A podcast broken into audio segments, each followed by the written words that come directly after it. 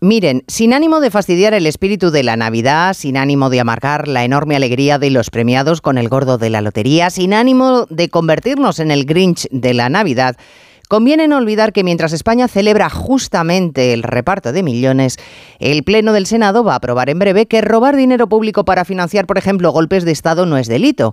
Incluso que los golpes de Estado sin violencia tampoco sean objeto de castigo. El Gobierno va a consumar la desprotección del Estado frente a los que le agreden. Así que hoy en España los agraciados descorchan cientos de botellas. Los agraciados con millones y los agraciados con impunidad.